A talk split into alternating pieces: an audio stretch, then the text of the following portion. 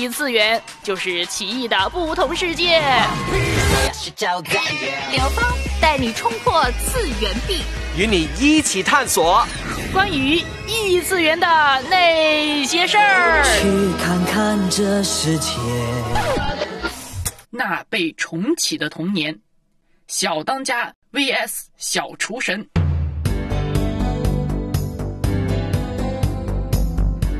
Hello，欢迎做客微波异次元，我是带你冲破次元壁的刘芳。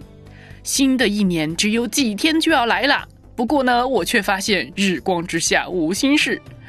那是因为啊，刘芳最近竟然在炒冷饭。那因为呢，有一部童年神作，竟然在时隔十多二十年之后推出了漫画和动画的续作。那这个冷饭真的要炒起来了。于是呢，我就开始重温童年的回忆了。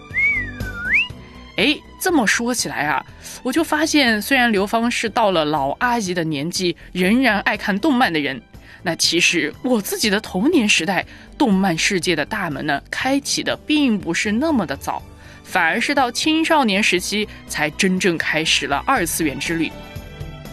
那记得我在幼儿园和小学的时候呢，很多同学都在看什么美少女战士啊、啊哆啦 A 梦、柯南啊等等。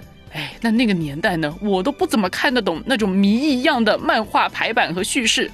然后呢，还有一些女孩子啊，他们会看那个欧美流行漫画，叫做《魔力》啊，那个非常厉害啊，又变身呐，又各种魔法啊。但是基本上我也没什么太多的兴趣。那时候众人皆看的国民动漫啊，小叮当就是哆啦 A 梦啦，或者叫机器猫，还有什么宠物小精灵，然后又叫神奇宝贝，然后后来被改名到精灵宝可梦。啊，说实话，我也真的只看过几集而已，而且没有什么特别深的印象。啊，说到这些，好像有点暴露年龄。以上提到的这一些啊，都不怎么能够代表刘芳我自己的童年。不过。有一部小学时候在电视上播放的动画，绝对可以说是我童年最喜欢看的动画之一，那就是《中华小当家》。讲讲讲讲讲讲，感觉说完这一部呢，就自带高光啊！小当家特制，宇宙大凶梦，成功成功。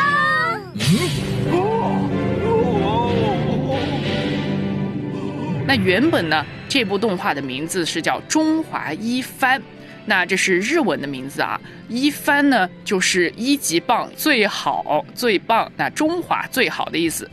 那主角就是特级厨师小当家，他原名是叫做刘卯星。那卯星是个什么东西呢？啊，原来就是一个很接近地球的一个星团的名字。那这个星团呢，是一个很年轻也很活跃的星团，所以呢，也跟小当家的人设很接近的。哎，那说起来，为什么刘昴星会被叫做小当家呢？这个小当家是怎么来的？呃，原来呢，去查了一下，发现真的有点毁童年啊。嗯，这是一个强行的植入广告。因为呢，在刘芳小时候看的这个电视上播放的版本呢，是由台湾配音然后引进播出的。于是乎呢，这个小当家原本就是统一干脆面的品牌啊。然后呢，阳泉酒家的主厨就是小当家的师傅。极地师傅，嗯，他这个极地的名字呢，就是他们的一种水饺的名字。然后呢，传说中的大厨十全大师，他原本名字叫做罗天，那咋变成十全大师了呢？嗯，原来十全是一种鸡精的品牌。于是乎呢，这些植入广告呢，全部都是跟当时统一集团的食品有关系的。呃，虽然说也不能说完全无关吧，反正毕竟是讲吃的嘛。但是这个操作实在是让人有点无语。童年不知不觉就被植入广告入侵了，并且，哎，很不想承认的是，确实这些名字叫的还挺顺口的，所以接下来我还是会称他为小当家。那暂不论这个植入广告不厚道这个问题啊。那《中华一番》这部动画呢，简直是点燃了小刘芳心中对于博大精深的中国饮食文化的强烈崇敬之心。小当家每一次面对问题迎刃而解，做出超乎想象的料理，然后呢，每一次上菜自带高光，简直是不戴墨镜都看不下去的一部作品。因为呢，每一次出现火山喷发后，还出现美味的大字，加上每次揭秘特级厨师小当家这个传说中的名头，配合闪闪发光的特级厨师标志，哇，那简直是非常治愈、宣扬正能量啊！做个菜都能那么热血，简直是开辟了当年热血动漫的新方向。你们数到三，三十年前消失的神秘料理即将在这里重现。怎么回事？有热气！这这是甲熊大师独家神秘锅巴料理，完成。就是这个，这个让人无法抗拒的香味。趁汤汁还没渗到锅巴之前，嗯，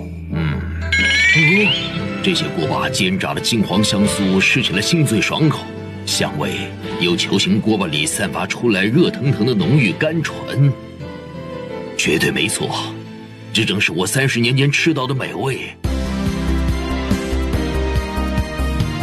其实呢，十多年前的旧版小当家，对于传说中的厨具和黑暗料理界的结局呢，我倒是真没太关心。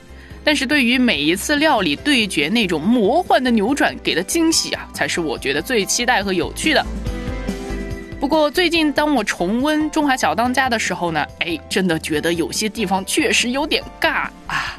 果然，这个剧情的进展节奏已经不能适应现在急匆匆的脚步了。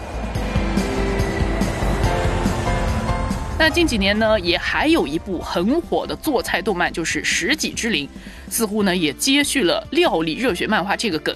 但是看来看去呢，还是觉得小当家才是真的神作，更接地气。而且呢，《食戟之灵》有时候啊，都基本是在致敬中华一番的梗。比如说战斗模式，只不过是从料理对决改名叫食戟，然后主角团们也仍然肩负以平民创新对抗不轨强权这样的伟大使命。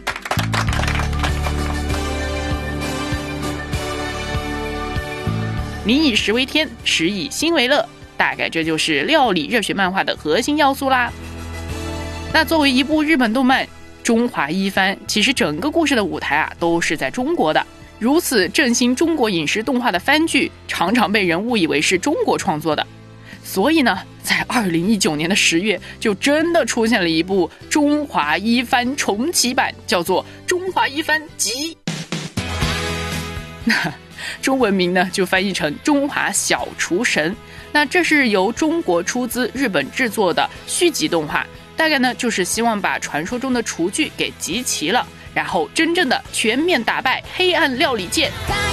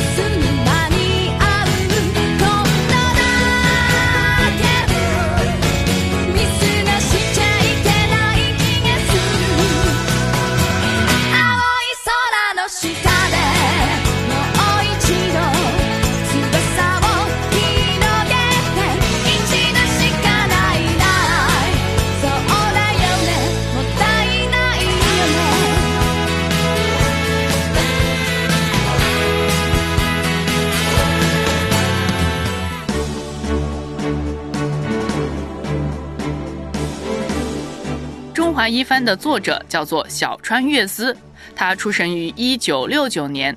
那他的少年时代啊，正是赶上了中国功夫电影风靡全球的时期。比如说李小龙啊、成龙、李连杰等等这一系列的中国功夫人，他真的是一个也没落下。这些功夫电影更是深得他的喜爱。那对于功夫文化的喜爱，也让这个小川悦司对中国文化产生了强烈的兴趣。那在他成年之后，小川也继续阅读着《水浒传》《三国志》等等中国的名著，并且呢，对于中国文化也越来越痴迷了。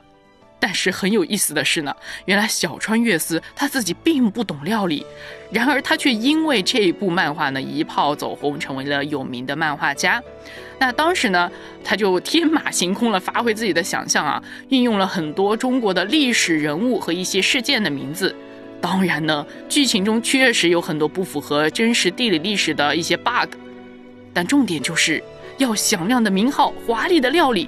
让人呢心情激动，要打败黑暗料理界，所以呢不符合事实的这个超现实设定也是必然的啦，不要那么认真。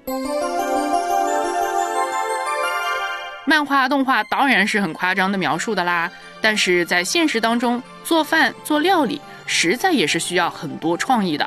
虽然我自己不会做饭，不过很多享受做饭乐趣的朋友啊都表示，在料理的过程中。创意的发挥其实是很重要的，也是最让做饭的人感到满足的地方。所以呢，小当家修行的阳泉酒家才会有一个不成文的传统，就是打破传统，推陈出新。因为呢，料理可以发挥的创意还是有很多空间的。那么，随着小当家和他的小伙伴们征战的旅途，所遇到的对手也越来越强，料理也更加的神奇。不过呢，在整个中华一番的故事中，最强的传说中的厨师，或者说是整部作品的精神支柱，那就是小当家的母亲川菜仙女阿贝师傅。这本笔记本里是一本记录了我妈妈年轻时候持续与黑暗料理界的对抗中每一样空前绝后料理的详细资料。这更是我妈妈怀着悲伤和愤怒，将那些因为黑暗料理界而遭受不幸的人们，他们所受的苦的记录。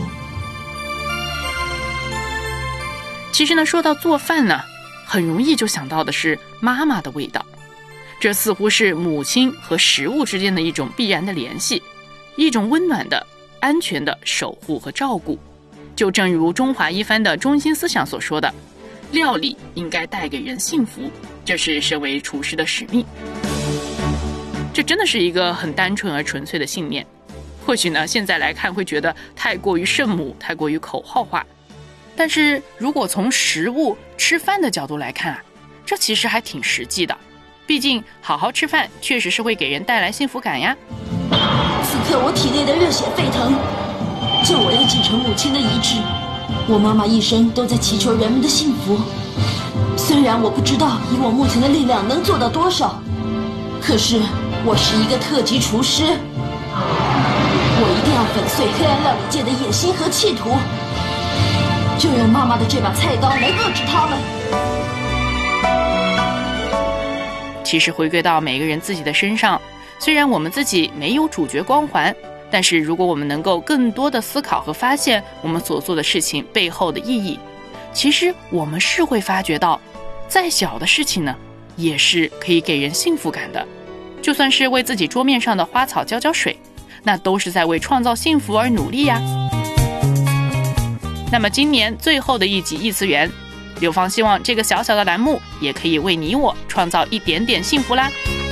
我是刘芳，明年见。幸福是珍惜现在拥有的感谢上帝供应幸福是分享自己领受的叫别人的利益幸福是相信神经所写的每句都是真理幸福是写下更多图文和声音请关注微波出炉微信公众号，也可以电邮出炉艾特良友点 net，小炉子在这里等着你。